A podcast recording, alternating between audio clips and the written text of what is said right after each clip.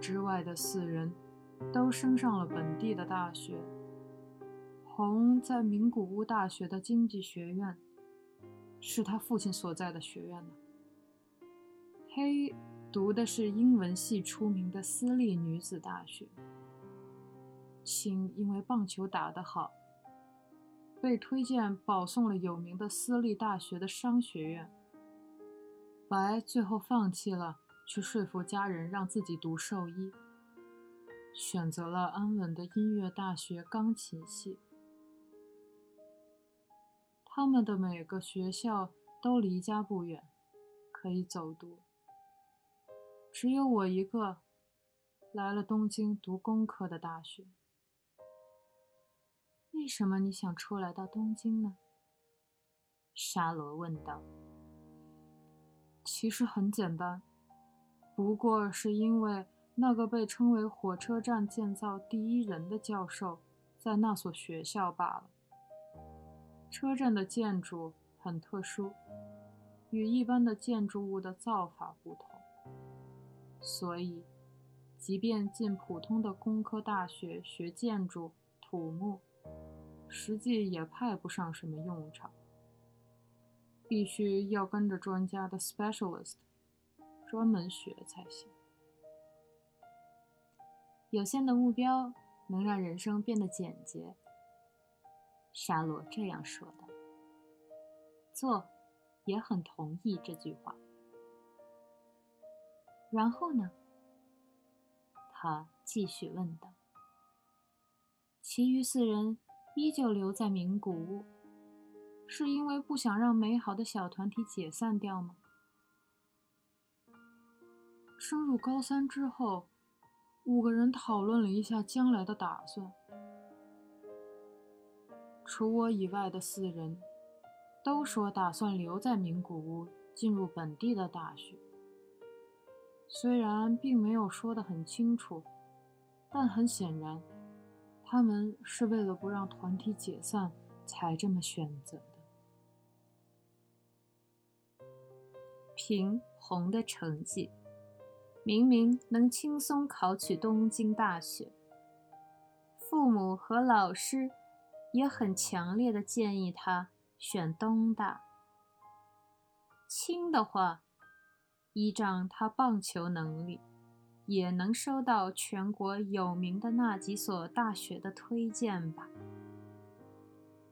更适合文化资源丰富的大城市的自由的生活。本来也一定会选择东京的私立大学的。名古屋当然也是大城市，但论文化方面，与东京相比的话，不可否认，只是个稍稍大些地方的小城罢了。但是，他们都特地选择了相比之下低一个档次的大学，就为了留在名古屋。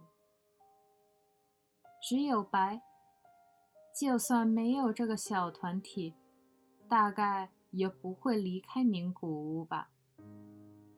他本身就不是个外向的人，也不是会积极寻求刺激的类型。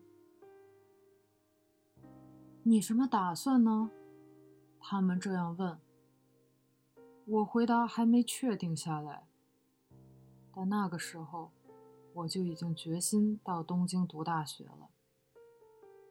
其实可能的话，我也希望留在名古屋，选个还凑合的大学，一边应付着上课，同时继续和大家一起开开心心的就这么过下去。从各方面来说，留在名古屋会更轻松。家人也是这么希望的。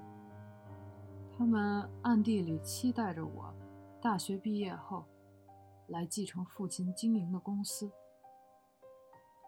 但我自己知道，如果那个时候不去东京的话，以后的人生一定会有所遗憾。因为我无论如何都想进入那个教授的研究小组。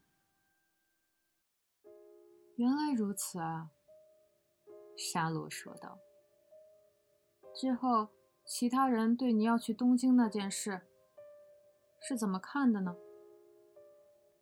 大家真正怎么想的，我没办法知道，但大概是相当失望的吧。我走了之后，最初五个人之间所有的异体感也就随之消去了吧。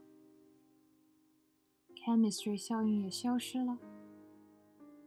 或者说，变成了别的性质的东西，当然是或多或少的程度。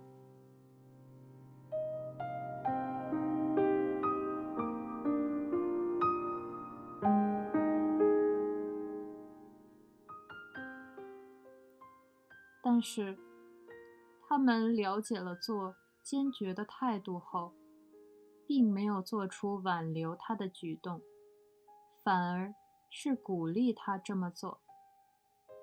他们单开玩笑地说着：“东京和名古屋的距离，乘新干线不过一个半小时嘛，不是什么时候想回来就马上能回来的嘛。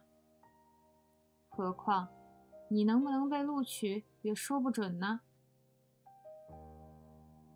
实际上。”为了考上志愿的学校，做要拿出与之前不同，不，大概是出生以来头一回的劲头来认真读书才行。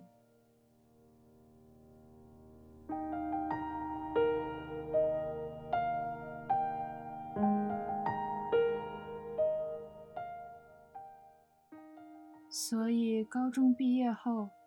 你们的五人组是怎么过来的呢？沙罗问道。最开始的时候还相处得很好，春天和秋天的小长假，再加上暑假和过年的假期，只要学校不上课，我就立马回到名古屋，多一点时间也好。为了和大家见面，我们和以前关系一样要好，来往很亲密。做回去期间，也可能因为很久没见到的关系，他们聊的话题从未间断过。在做离开之后，他们是四人一同行动，但只要他一回家，依旧变回五人的单位模式。当然，如果谁有事情的话。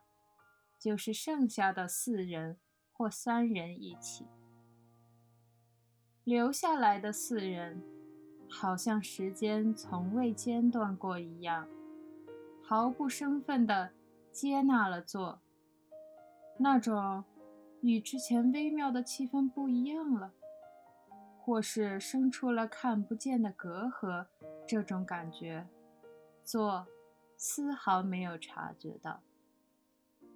他真心的为此感到高兴，所以，即便在东京一个朋友都没有，他也不怎么在意。沙罗眯起眼睛看着做，然后问道：“你在东京一个朋友都没有交吗？”“没交成什么朋友。”作者。要说为什么的话，我本身不是善于交际的类型，但其实也没有做家里蹲这样的事儿。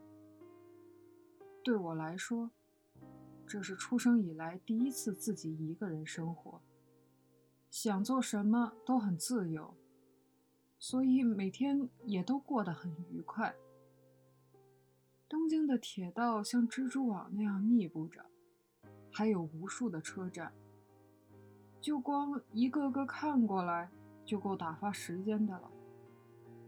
去各个车站，研究他们的构造，画画简单的素描，把值得注意的地方写在笔记上。听上去都很愉快呢。沙罗说：“但大学里的生活并不是那么有意思的。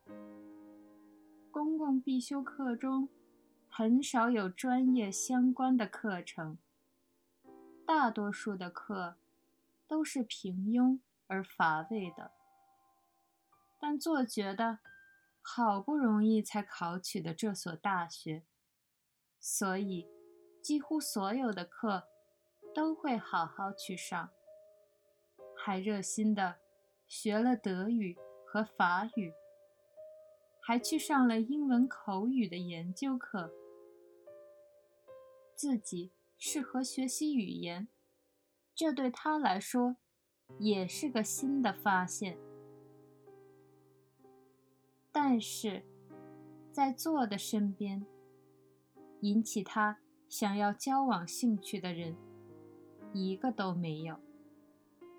大家看上去都很呆板，而没有个性。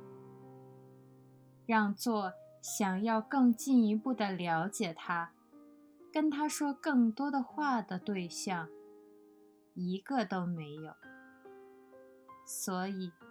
在东京的时候，大多数时间，做都是一个人度过的。也正因为这样，做有时间读了更多的书。不感觉寂寞吗？沙罗这样问道。孤独的话还是觉得的，但是。并不觉得怎么寂寞啊，或者说，那个时候的我，反倒觉得这样的状态是理所当然的。当时他还很年轻，对这个世界的规则，并不知道的太多，再加上东京这个崭新的地方。与他过往所生活的环境相比，各种方面都迥异非常。这之间的差异远超过了他此前所预想的程度。城市的规模大得惊人，所囊括的内容也各色各异。无论做什么事。都有泛滥的选择，人们说话的方式也奇妙怪异，时间的进程也快得异常，所以自己没办法与身处的周围世界很好的相融合。最重要的一点，那个时候的他还有归属的地方。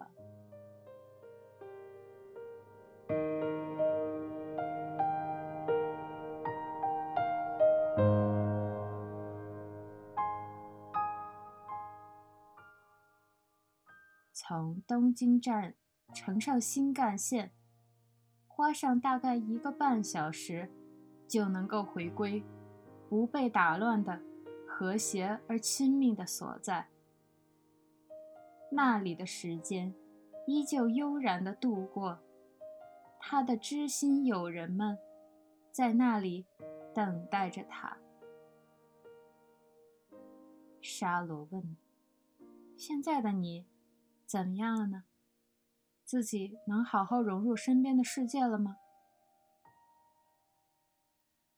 我已经在现在的公司干了十四个年头了，对于职场并无什么不满，工作本身也是自己喜欢才做的，和同事们也相处的不错。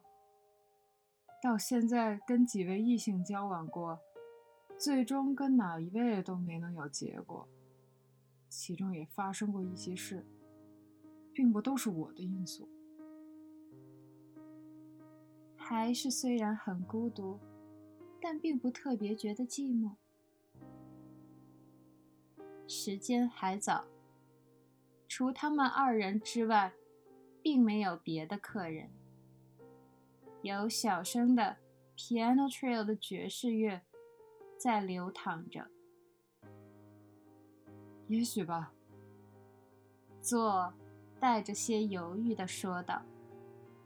但现在已经没有归属的地方了吧？对你来说的，那个不被打乱的、亲密而和谐的所在。做想了一下，尽管根本没有那个必要重新想一想。已经没有了，他静静地说道。明白那个归属地已经不在了，是大二的那个暑假。